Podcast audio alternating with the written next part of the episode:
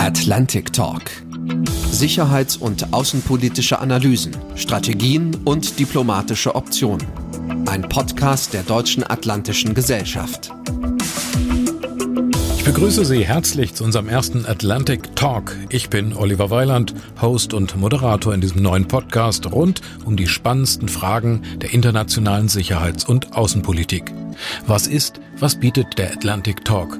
Interessante Gäste, die ihre topaktuellen Informationen und ihr profundes Hintergrundwissen zu internationalen Sicherheitsfragen mit uns teilen werden. Ab jetzt immer donnerstags. Im Atlantic Talk kommen Menschen zu Wort, die sich beruflich mit den Veränderungen von Sicherheitslagen befassen, die Nuancen aufspüren. Experten, die diplomatische oder auch militärische Verschiebungen bewerten und die ihre Analyse dann in politische Handlungsoptionen umsetzen. So wie unser Gast in dieser Folge Nummer eins, Dr. Stephanie Babst. Mit ihr spreche ich heute über aktuelle Trends der internationalen Sicherheitslage und die Frage, wie die Corona-Pandemie unsere Sicherheit beeinflusst. Schon mal ein herzliches Hallo nach Kiel, Frau Babst. Hallo Herr Weiland, schön Sie auf der anderen Seite zu wissen. Ich freue mich, mit dabei sein zu können. Wir zwei haben jetzt gerade einen Sicherheitsabstand von 600 Kilometern. Ich habe mal nachgeschaut. Wir sind von Homeoffice zu Homeoffice trotzdem gut verbunden und ich vermute mal im Moment auch beide maskenfrei, oder? Absolut. Ich sitze hier ganz äh, locker bei mir zu Hause in meinem äh, Arbeitsraum ohne Maske und äh, äh, muss aber ansonsten sagen, dass ich äh, mit meiner Familie zusammen die Corona-Pandemie schon auch sehr ernst nehme und wir uns in den vergangenen Wochen auch wirklich strikt an die Restriktion, also auch an die Maskenpflicht gehalten haben.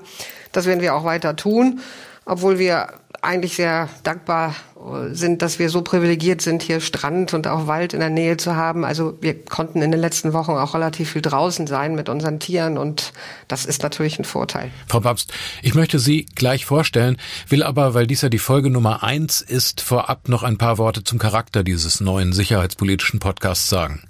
Die Deutsche Atlantische Gesellschaft ist ein gemeinnütziger Verein, 1956 aus der Mitte des Bundestages heraus gegründet worden. Die DAG will zu öffentlichen Diskussionen über internationale Sicherheitsfragen anregen. Das ist das Ziel.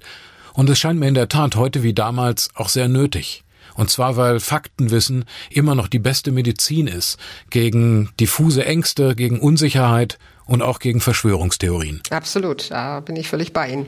In Bezug auf Sicherheitsfragen gilt das erst recht, wenn sie sich mit den Bedrohungen einer bisher nie dagewesenen Pandemie vermischen. Was steckt dahinter, wenn Donald Trump den Chinesen absichtliche Verbreitung des Coronavirus vorwirft? Wie ist es zu beurteilen, wenn Peking dem nordrhein-westfälischen Heinsberg auf Anfrage schnurstracks einen Container mit Schutzkleidung vor die Tür stellt? Oder wie erklären wir uns russische Soldaten auf einem italienischen Flughafen, die Beatmungsgeräte vorbeibringen und dabei mit russischen Fähnchen schwingen? Sind das alles Kinkerlitzchen oder nutzen mächtige Staaten die Pandemie wirklich auch strategisch gegeneinander aus? Das ist unser Thema heute. Das ist das Thema von Frau Dr. Stefanie Babst. Frau Babst hat viele Jahre den strategischen Analyse- und Planungsstab des NATO-Generalsekretärs und Vorsitzenden des NATO-Militärausschusses geleitet.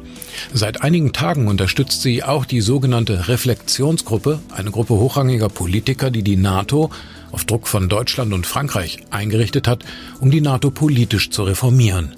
Eine noch neue und sicherlich außergewöhnliche Aufgabe. Außerdem ist Frau Babst Senior Associated Fellow einer der einflussreichsten europäischen NGOs, dem European Leadership Network London. Ich überspringe, mit Ihrer Erlaubnis, Frau Babst, Harvard-Stipendien, Promotion, internationale Dozententätigkeiten. Aber wenn ich mit einem Wort sagen müsste, was macht Stefanie Babst, dann würde ich sagen, sie ist die Krisenvorschaufrau der westlichen Welt. Fühlen Sie sich richtig wiedergegeben? Äh, also Krisenvorschaufrau ja, der westlichen Welt weiß ich äh, nicht. Also das ist natürlich ein viel zu äh, großes Wort, aber es ist in der Tat richtig, dass ich mich in den letzten Jahren sehr, sehr stark dafür eingesetzt habe, Krisenvorausschau im Sinne von besserer Krisenprävention und Krisenmanagement mit in die äh, politische Entscheidungsebene zu bringen, mit in die Köpfe derer zu bringen, die dafür am Ende dann ja auch zuständig äh, sind, um Entscheidungen zu treffen. Das habe ich für die NATO gemacht, aber das habe ich in den vergangenen Jahren auch wirklich in einem relativ globalen Netzwerk gemacht das äh, von dem World Economic Forum bis zu NGOs, von Zukunftsforschern äh, bis zu politischen Parteien reicht. Also äh, ich bin grundsätzlich wirklich der Meinung, dass wir besser äh, schauen müssen, dass wir Signale früher erkennen müssen, wenn es darum geht, Überraschungen zu vermeiden. Und wir werden halt immer wieder überrascht von internationalen Entwicklungen und müssen dann ein Stück weit einfach immer den tiefen Teller wieder neu erfinden. Helfen Sie uns, Frau Babst. Welche strategischen Trends sehen Sie und welchen Einfluss hat die Pandemie auf die internationale Sicherheit? Also die strategische Großwetterlage ist ja schon seit einiger Zeit so, wie sie halt ist. Und ich würde mal meinen, dass äh, die Pandemie mehrere der äh, strategischen Trends äh, dort verstärkt. Da ist zunächst einmal natürlich die Tatsache, dass die strategische Konkurrenz zwischen den Großmächten USA, Russland, China, aber auch einigen äh, aufstrebenden regionalen Mächten zugenommen hat. Mhm. Und ähm, dieser diese Zunahme an Konkurrenzkampf, an Machtkampf äh, wird dadurch noch äh, verstärkt, dass es eine ganze Reihe von nationalistischen, populistischen und leider auch autoritären Regimen gibt, die das liberale westliche Politikmodell immer weiter zurückdrängen und versuchen auch immer weiter multilaterale Organisationen und Institutionen auszuhöhlen und Normen und Regeln zu verletzen, von denen wir eigentlich alle meinten seit dem Ende des Zweiten Weltkrieges, dass sie für alle gelten und dass sie einen gewissen Akzeptanzgrad haben. Also will damit sagen, das westliche Demokratiemodell ist ganz schön unter Druck geraten und die Corona-Pandemie wird diesen Trend sicherlich noch weiter erhöhen. Ähm, dann gibt es einen zweiten Trend, von dem ich glaube, dass er ebenfalls relevant ist, ähm, wenn wir in die Zukunft schauen, und das ist der Rückzug der Führungsmacht USA aus etlichen multilateralen Organisationen. Wir haben das ja jüngst gesehen mit dem Rückzug jetzt auch aus der Weltgesundheitsorganisation. Aber es sind nicht nur die Organisationen, es sind auch Regionen, aus denen sich äh, Amerika in den letzten Jahren weiter zurückgezogen hat. Und in dieses Machtvakuum sind dann vornehmlich China und Russland hineingestoßen und haben sie erfolgreich äh, begonnen, wirtschaftliche und sicherheitspolitische Partnerschaften dort mit den Regionen, mit den Staaten in der Region zu äh, ersetzen, die wir vormals mit ihnen hatten. Ich kann mir auch unter einer verlängerten Präsidentschaft Trump in Zukunft nicht vorstellen, dass dieser Rückzug aus der multilateralen Ordnung der USA, dass dieser Trend sich eben halt aufheben lässt, sondern ich glaube, dass er auch in Zukunft weiter voranschreiten wird. Egal unter wessen Administration? Gut, wir werden jetzt abwarten, äh, wie sich der Präsidentschaftswahlkampf in den USA weiter gestalten wird, ob es überhaupt zu regulären Wahlen kommt. Ähm, gegenwärtig sehen die Umfragedaten für Präsident Trump nicht besonders gut aus. Ich könnte mir durchaus vorstellen, dass wir durchaus noch Überraschungen erleben können. Vielleicht durch einen kompletten Überraschungskandidaten, vielleicht aber auch durch einen Wechsel äh, von einem demokratischen Kandidaten, also in diesem Fall Herrn Biden in das Weiße Haus. Aber das ist mit großen Fragezeichen verbunden. Und ich gehe nicht davon aus, dass Präsident Trump sein Amt ohne Kampf aufgeben wird, selbst wenn er einen Wahlkampf verlieren sollte. Ich interpretiere das zunächst mal jetzt eher als Sorge, denn als Prognose der Krisenvorschau, Noch weitere Trends? Ja, äh, lassen Sie mich noch zwei weitere nennen. Ich sprach ja insgesamt von vier oder fünf. Der dritte Trend, den ich als einen Trend sehe, der sich auch weiter in Zukunft entwickeln wird, ist, äh, dass der strategische Wettbewerb zwischen den Akteuren wirklich in allen Bereichen, in allen Domänen stattfindet. Also auf dem Land, in der Luft, im Weltraum, in den Meeren, im sogenannten Cyberspace, aber natürlich auch in unseren öffentlich-gesellschaftlichen Diskursen. Und äh, dementsprechend hat sich auch weltweit die Ausgabe für militärische Fähigkeiten, sowohl konventionell, nuklear, viele von ihnen auch mit neuen Technologien ausgestattet, erhöht. Und was sicherlich äh, Anlass zur Sorge gegeben hat und auch weitergeben wird, ist die Tatsache, dass es auch hier wieder vor allen Dingen Russland und auch China sind, die mit hybriden Methoden versuchen, unsere demokratische Ordnung zu destabilisieren, sich einzumischen. Und man muss auch hier davon ausgehen, dass dieser Trend nicht abnehmen wird, sondern eher zunehmen wird. Und weil ich gerade von neuen Technologien spreche, vielleicht darf ich noch einen vierten Trend kurz anfügen. Nämlich die Tatsache, dass wir ja einen unglaublichen rasanten technologischen Wandel in den letzten Jahren haben, aber leider findet dieser Wandel weitestgehend unreguliert statt.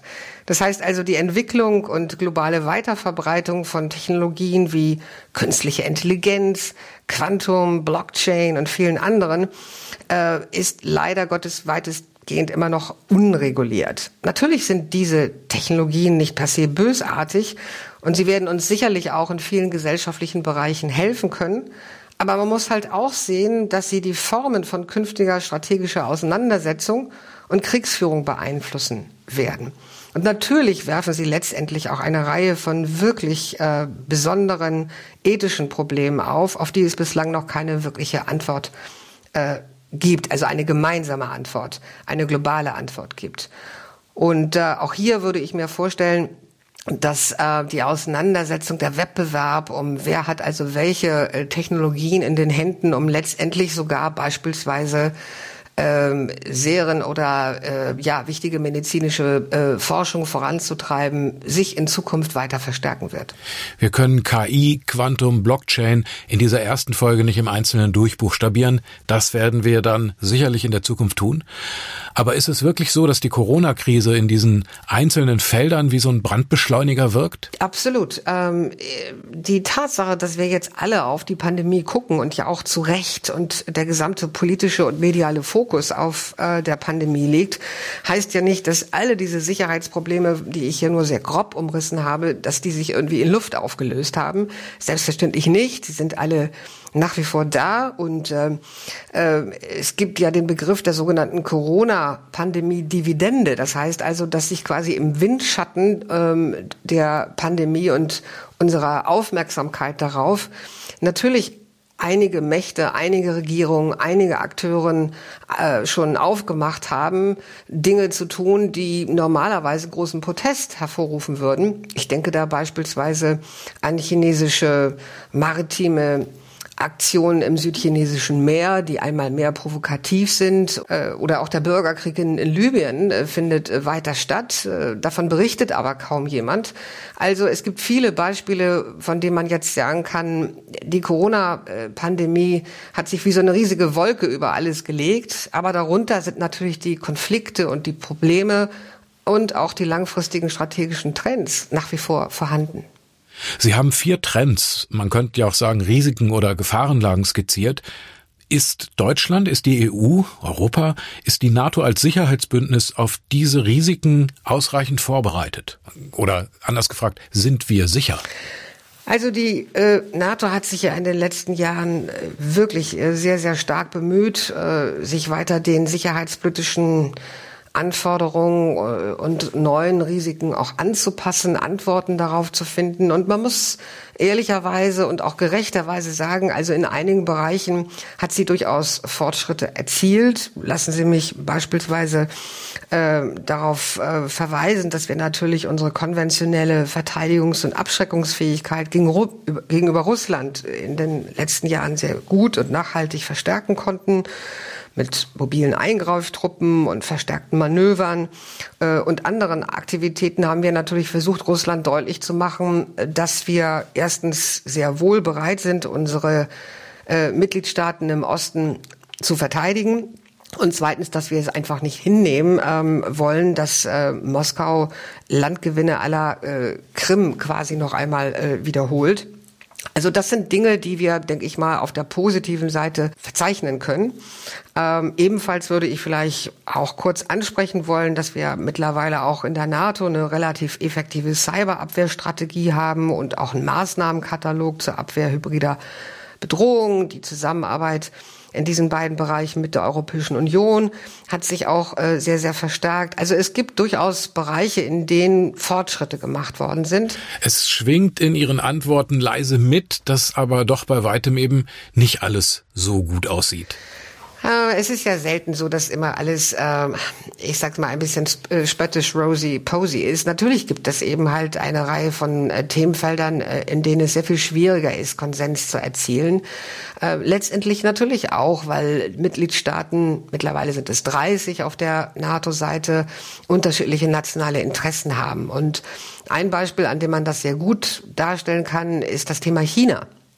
Ähm, die NATO hat beispielsweise eher spät begonnen, sich überhaupt über China Gedanken zu machen. Und äh, wir haben bis zum heutigen Tage keine von allen Mitgliedstaaten mitgetragene einheitliche China-Strategie. Es gibt eine Reihe von Mitgliedstaaten, dazu gehören wir ja auch als Deutschland, ähm, die äh, große Wirtschaftsinteressen haben äh, mit äh, China oder gegenüber China. Es gibt andere, die bereits im Rahmen der Seidenstraßeninitiativen ähm, schon Wirtschaftsabkommen geschlossen haben.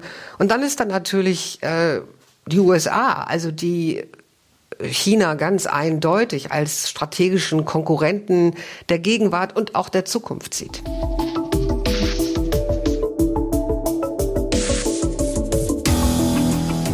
Sie haben ja kürzlich in der Welt in einem vielbeachteten Artikel die fehlende Strategie der NATO auch in Bezug auf die Corona-Krise kritisiert. Reformstau angezeigt sozusagen.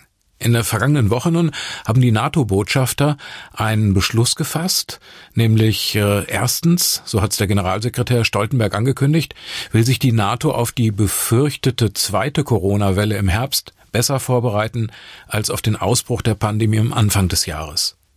Erste Beschlüsse sind für Juni geplant.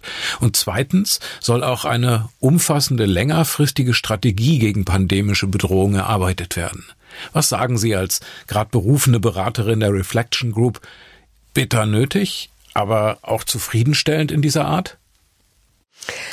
Also zunächst bin ich sehr froh, dass die NATO-Mitglieder sich nun auf ein paar konkrete vornehmlich militärische Maßnahmen einigen konnten, um einen Beitrag im Kampf gegen die Pandemie zu leisten. Ähm, in erster Linie geht es darum, dass man das Koordinationszentrum der NATO, die Kompetenz, die sie über Jahre entwickelt hat, um überhaupt zwischen den Mitgliedstaaten zu koordinieren, in den Mittelpunkt stellt und auch stärker in Zukunft für Krisenmanagement nutzt. Zum Zweiten geht es darum, dass man in Zukunft auch äh, mehr Partnerstaaten der NATO unter die Arme greifen möchte, durch die Bereitstellung militärischer Kapazitäten wie Flugzeuge, wenn es darum geht, Hilfsgüter wie Masken, Atemberät und andere Dinge in diese Staaten zu bringen. Nummer drei, die NATO ja äh, durchaus Möglichkeiten, militärische Flüge, wenn Sie so wollen, zu beschleunigen, indem es eben halt ein besonderes Anmeldeverfahren für äh, militärische Flugzeuge gibt. Und darüber hinaus wird es sicherlich auch um die Fragen von Logistik äh, in Zukunft gehen. Welche logistischen Unterstützungsleistungen kann die NATO auf der militärischen Seite gegenüber ihren eigenen Mitgliedstaaten besser äh, in den Vordergrund rücken, damit eben halt Güter, Hilfsgüter von A nach B gebracht werden können. Das ist alles sehr gut. Ich hätte mir natürlich gewünscht, dass das Bündnis nicht militärische Herausforderungen wie eine Pandemie schon ein bisschen früher auf seinem Bildschirm gehabt hätte. Aber besser spät als nie. Manchmal braucht es vielleicht einige Impulse außerhalb des Hauptquartiers, damit sich der Apparat in Bewegung setzt. Auch wenn der Pandemic Response Contingency Plan, der langfristige Plan also jetzt unter amerikanischer Führung steht und diese neue Entwicklung eher auf die Habenseite der NATO einzuordnen ist, die Störungen im Atlantischen Bündnis insgesamt werden sich dadurch vermutlich aber nicht in Luft auflösen.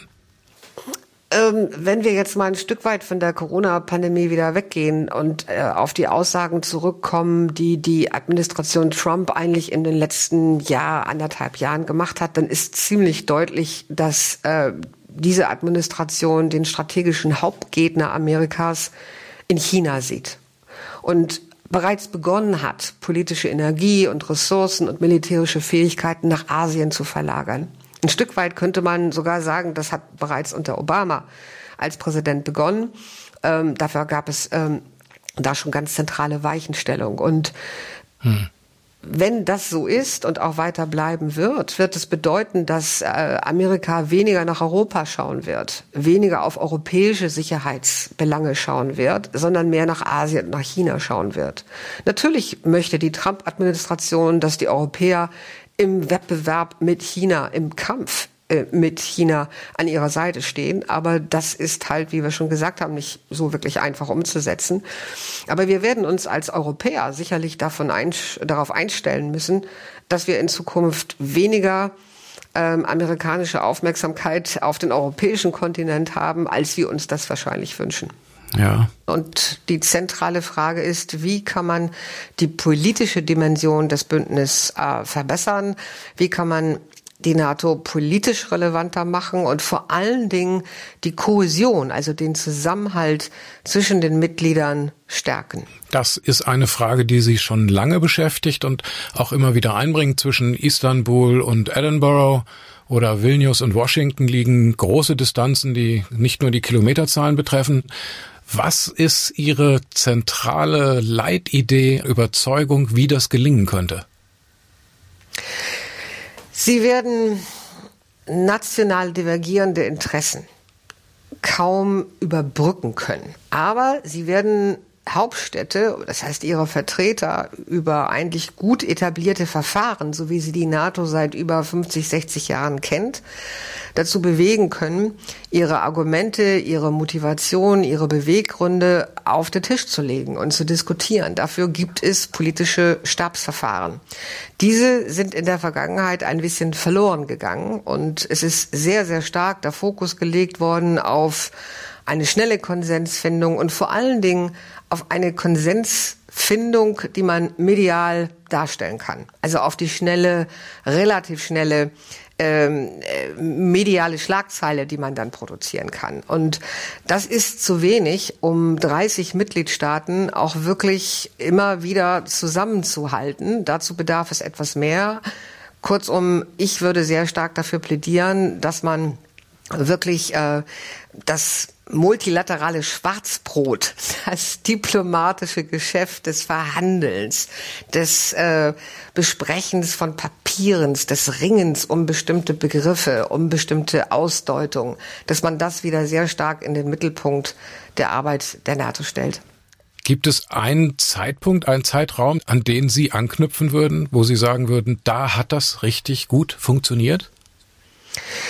Also ich kann immerhin auf 22 Jahre äh, NATO zurückschauen und äh, es gab natürlich nie den goldenen Moment. Aber ich erinnere mich beispielsweise in den Jahren, als wir über die NATO-Erweiterung äh, diskutierten, als die NATO über ihr Verhältnis zu Russland debattierte, als wir über äh, auch den Einsatz in Afghanistan diskutierten, wurde lange, lange sich Zeit genommen, manchmal sehr mühsam, manchmal Tag und Nacht in unterschiedlichen Committees, äh, sich über bestimmte Verhandlungstexte zu beugen und die in einem permanenten Ringen miteinander dann auch wirklich gemeinsam abzeichnen zu können.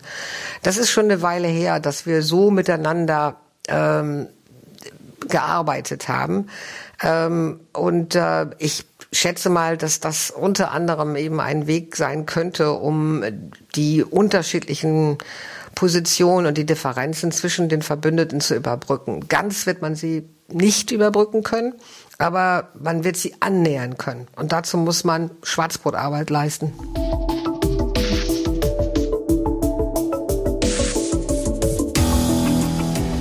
Es gibt da sicher noch einige offene Flanken. Einen Bereich will ich aber nochmal ansprechen, der angesichts der Corona-Pandemie leicht aus dem Blick gerät. Das ist der Iran. Da hat sich die Lage durch den tödlichen Angriff auf General Soleimani deutlich verschärft. Dann kam in der letzten Woche das Verbot von äh, Innenminister Seehofer in Deutschland gegenüber den Aktivitäten der Hisbollah. Die iranische Regierung hat wütend protestiert. Spitzt sich die Sicherheitslage in dieser Region aus Ihren Augen im Moment weiter zu? Ja. Ähm, ich sprach eingangs von der Corona-Dividende und ich äh, würde mal argumentieren wollen, dass auch der Iran versucht, der ja im Übrigen selber betroffen ist, auch heftig betroffen ist von der Corona-Pandemie, so im Windschatten ähm, der Aufmerksamkeit äh, der Corona-Pandemie seine eigenen ähm, Ziele weiter auch äh, umzusetzen und weiter auch auf Konfrontationskurs mit den USA dort zu gehen. Ähm, Sie erwähnten die Ermordung Soleimanis. Äh, für die Iraner äh, ist diese Geschichte noch lange, lange, lange nicht erledigt. Ich denke mal, sie werden sich äh, alle Mittel weiter vorbehalten, um zu versuchen, äh, erstens die Sanktionen, die es ja immer noch geben, sie gibt, aufzu brechen und, und eben halt in ihrer Wirkung auch äh, abzumildern. Aber sie werden auch nach wie vor versuchen, eben ihren regionalen Einflussbereich mit allen Mitteln zu verteidigen. Und äh, wir haben das in den letzten zwei, drei Wochen gesehen. Dort sind äh, iranische Kriegsschiffe äh, in sehr, sehr äh, großer unmittelbarer Nähe zu amerikanischen gekommen.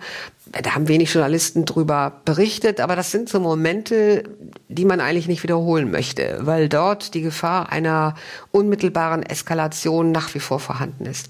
Mhm. Wir haben zu Beginn über die neuen und neuesten Trends und Technologien gesprochen, also das, was man auch im weitesten Sinne als disruptive Strategien bezeichnen könnte. Mhm. Ich will darauf nochmal zurückkommen.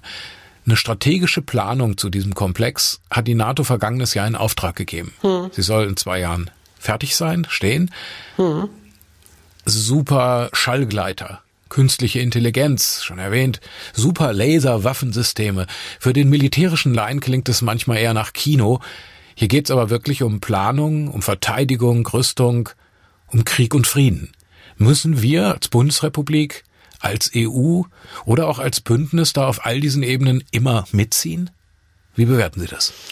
Also als erstes muss man halt eine ordentliche Lagebildgewinnung haben, also eine ordentliche Analyse. Wir brauchen wirklich verlässliche Informationen darüber, wie die von mir eingangs genannten Großmächte oder auch Regionalmächte, wie die Entwicklung von disruptiven Technologien vorantreiben, insbesondere was ihr Waffenarsenal, ihr militärisches Dispositiv betrifft. Und dann muss man halt schauen, wie gefährlich ist das für das Bündnis? Was bedeutet das beispielsweise, wenn ein ein Staat wie Nordkorea oder ein Staat wie China ähm, sich sehr, sehr stark unter anderem an der Entwicklung von Superschallgleit- oder Superlaserwaffensystemen nun da versucht. Es muss nicht unmittelbar immer eine Antwort geben. Und ich glaube, was die NATO überhaupt nicht möchte, ist jetzt in eine Art von Wettrüsten einzutreten. Also das wäre natürlich komplett kontraproduktiv. Aber wir müssen halt sehen, wie wir uns äh, verteidigen gegen diese neuen, in Anführungsstrichen, Waffensysteme. Und wir dürfen natürlich auch nicht aus dem Blick verlieren, dass es eine Reihe von Mitgliedstaaten im Bündnis gibt. Ich nenne wiederum die etwas größeren, die USA, Großbritannien, Frankreich äh, und ein paar andere, die natürlich auf einer nationalen Ebene auch ihre eigenen äh, Technologieentwicklung vorantreiben im militärischen Bereich. Und hier müssen wir halt aufpassen, dass wir da keine Fähigkeitslücke ähm, entstehen lassen zwischen, ich sage jetzt mal, ärmeren ja, also Staaten, die weniger in der Lage sind, äh, sich in diesen Bereichen zu entwickeln und denen, die dann irgendwann über wirklich massive, größere Fähigkeiten verfügen. Also Corona, Klima, Sicherheitskrise, drei solche Herausforderungen, denen jeweils ja auch äh, ein Haushaltsposten zugeordnet werden muss. Kann es überhaupt gut gehen?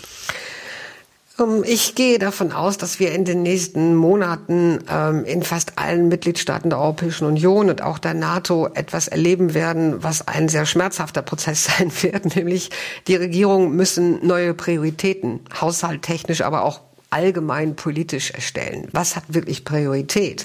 Ich kann nicht so wirklich, zumindest gegenwärtig mir vorstellen, äh, wie ein Regierungschef, ob nun im Staat 1, 2 oder 3, vor sein Parlament tritt und sagt, ich möchte in Zukunft eben halt die Verteidigungshaushalte noch erhöhen, meine eigenen noch erhöhen und äh, stattdessen eben halt auf beispielsweise Gesundheitsfürsorge oder Infrastruktur oder ein anderes Konjunkturprogramm verzichten.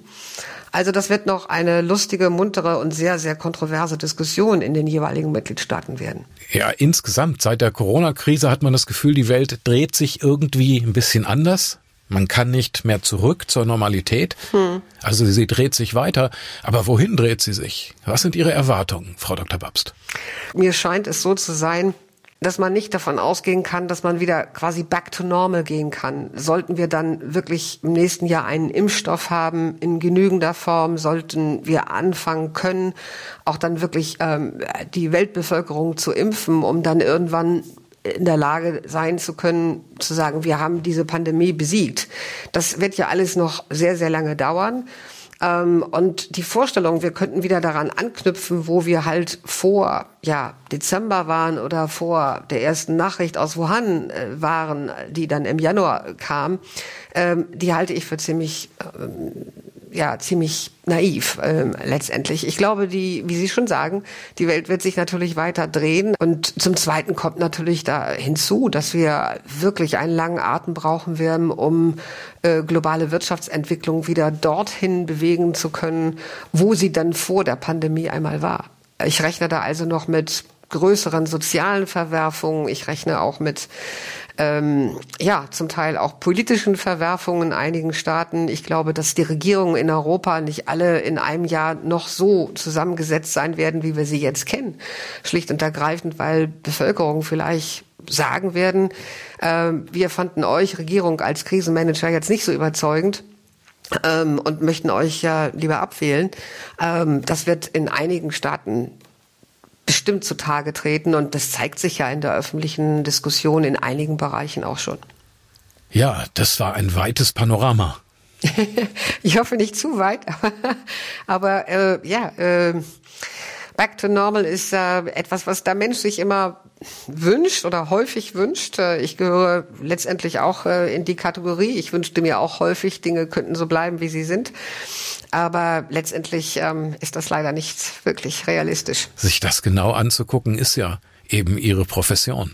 Ja. Frau Dr. Stefanie Babst, ich danke herzlich für Ihre Zeit und Ihre Expertise. Ja, ich hoffe, dass äh, der Podcast, äh, den die Deutsche Atlantische Gesellschaft jetzt äh, eingeführt hat, also dass der Gelegenheit gibt, möglichst viele Stimmen zu hören, äh, ein breites Themenfeld aufzumachen. Und ich kann sowohl Ihnen als auch äh, der Deutsch Atlantischen Gesellschaft wirklich nur gratulieren. Ich finde, das ist eine super äh, eine super Idee und äh, eine super Initiative und äh, ich hoffe, ja, Sie erreichen viele. Ja, vielen Dank. Freuen wir uns. Freue ich mich persönlich. Ihnen und Ihren Lieben wünsche ich passend zu unserem Thema, bleiben Sie gesund und bleiben Sie safe. Gleichfalls bleiben Sie auch safe. Bye bye. Das war der Atlantic Talk mit seiner ersten Folge mit der Krisenvorschaufrau und NATO-Reformerin Dr. Stefanie Babst. Nächsten Donnerstag wird Professor Dr. Stefan Fröhlich zu Gast sein. Stefan Fröhlich ist Professor für internationale Politik und politische Ökonomie an der Universität Erlangen-Nürnberg. Er gilt als ausgewiesener Experte zu transatlantischen Beziehungen sowie zu europäischer und deutscher Außenpolitik. Wie begründet sind die gegenwärtigen Sorgen um eine weltweite Rezession? Wie entwickelt sich der globale Handel und welche Konsequenzen leiten sich daraus für die deutsche Außenpolitik ab? Darum geht's am nächsten Donnerstag im Atlantic Talk zu sicherheits- und außenpolitischen Analysen, Strategien und diplomatischen Optionen. Die Folge 2. Es wäre schön, wenn Sie wieder dabei wären. Ich würde mich freuen. Atlantic Talk. Jeden Donnerstag neu um 16 Uhr. Ein Podcast der Deutschen Atlantischen Gesellschaft.